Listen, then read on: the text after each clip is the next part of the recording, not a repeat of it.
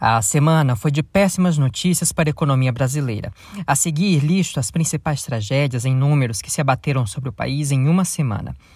Na segunda-feira, dia 11, o Ministério da Economia informou que os pedidos de seguro-desemprego somaram 748.484 no mês de abril, totalizando 2.337.081 pedidos no ano, uma alta de 22,1% se comparado com abril de 2019 e 39,4% se comparados com o mês anterior. As vendas do comércio varejista caíram 2,5% em março, na comparação com fevereiro.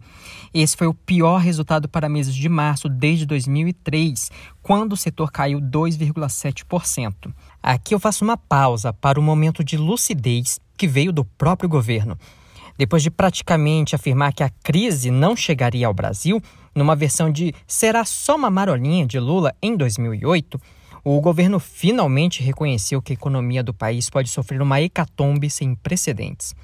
Durante a semana, o governo federal revisou a estimativa oficial para o Produto Interno Bruto, o PIB, de 2020 e passou a prever um tombo de 4,7%. Antes, o governo previa uma estabilidade de 0,02%, quase zero. Retomo aqui as manchetes. A produção industrial registrou queda na passagem de fevereiro para março em todas as 15 regiões pesquisadas.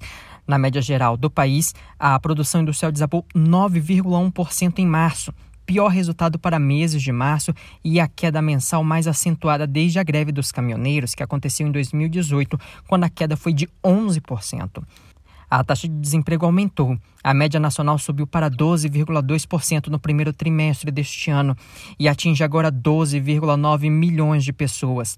Alguns estados registraram uma média superior à nacional. Casos da Bahia com 18,7%, Amapá com 17,2%, Alagoas e Roraima com 16,5% cada.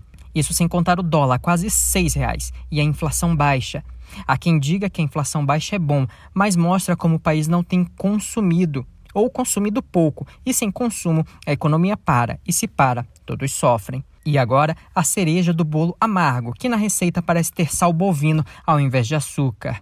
Nesta sexta-feira, a prévia do PIB, que é a soma de todas as atividades econômicas do país, registrou uma queda de 1,95% no primeiro trimestre de 2020. Me perdoem tantos dados técnicos, mas eles são necessários para o contexto. O presidente Jair Bolsonaro inaugurou uma nova forma de governar, aquela em que a pessoa que deveria liderar o país, como acontece na maioria esmagadora do mundo, ao invés de anunciar as soluções, vem constantemente a público apenas para dizer que teremos desemprego, que era da economia, e um fracasso do plano econômico anunciado em 2018, quando o presidente foi eleito. Mesmo com o governo trabalhando a revelia do chefe, o dinheiro não chega nem aos mais pobres, nem às empresas. Aqui estão todos iguais, com dificuldade de receber a grana que o governo disse que vai liberar, mas que até agora não chegou. Bolsonaro poderia aproveitar e se anunciar como um presidente não essencial por meio de algum decreto em que lista as atividades que são essenciais ou não. Ao invés de vir a público dizer o óbvio, brigar com ministros e dizer que não tentou interferir aqui ou ali, o presidente da República Federativa do Brasil poderia tomar um pouco de seriedade, anunciar um plano de retomada mais adiante da economia, dizer o que será feito para socorrer a todos, ao invés da palhaçada diária que se tornou a fala presidencial.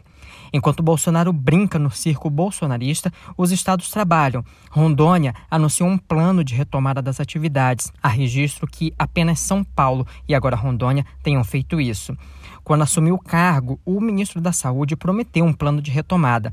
Nesta sexta-feira, menos de um mês depois de assumir a pasta, ele pediu demissão não aguentou os devaneios do chefe. O plano de retomada não veio. O Brasil Real padece, comendo o pão que o diabo amassou. Enquanto isso, tem que lidar com crises paralelas e uma pandemia. Enquanto quem foi eleito para governar parece que ainda não assumiu a cadeira. É uma vergonha e uma vergonha até para o circo bolsonarista.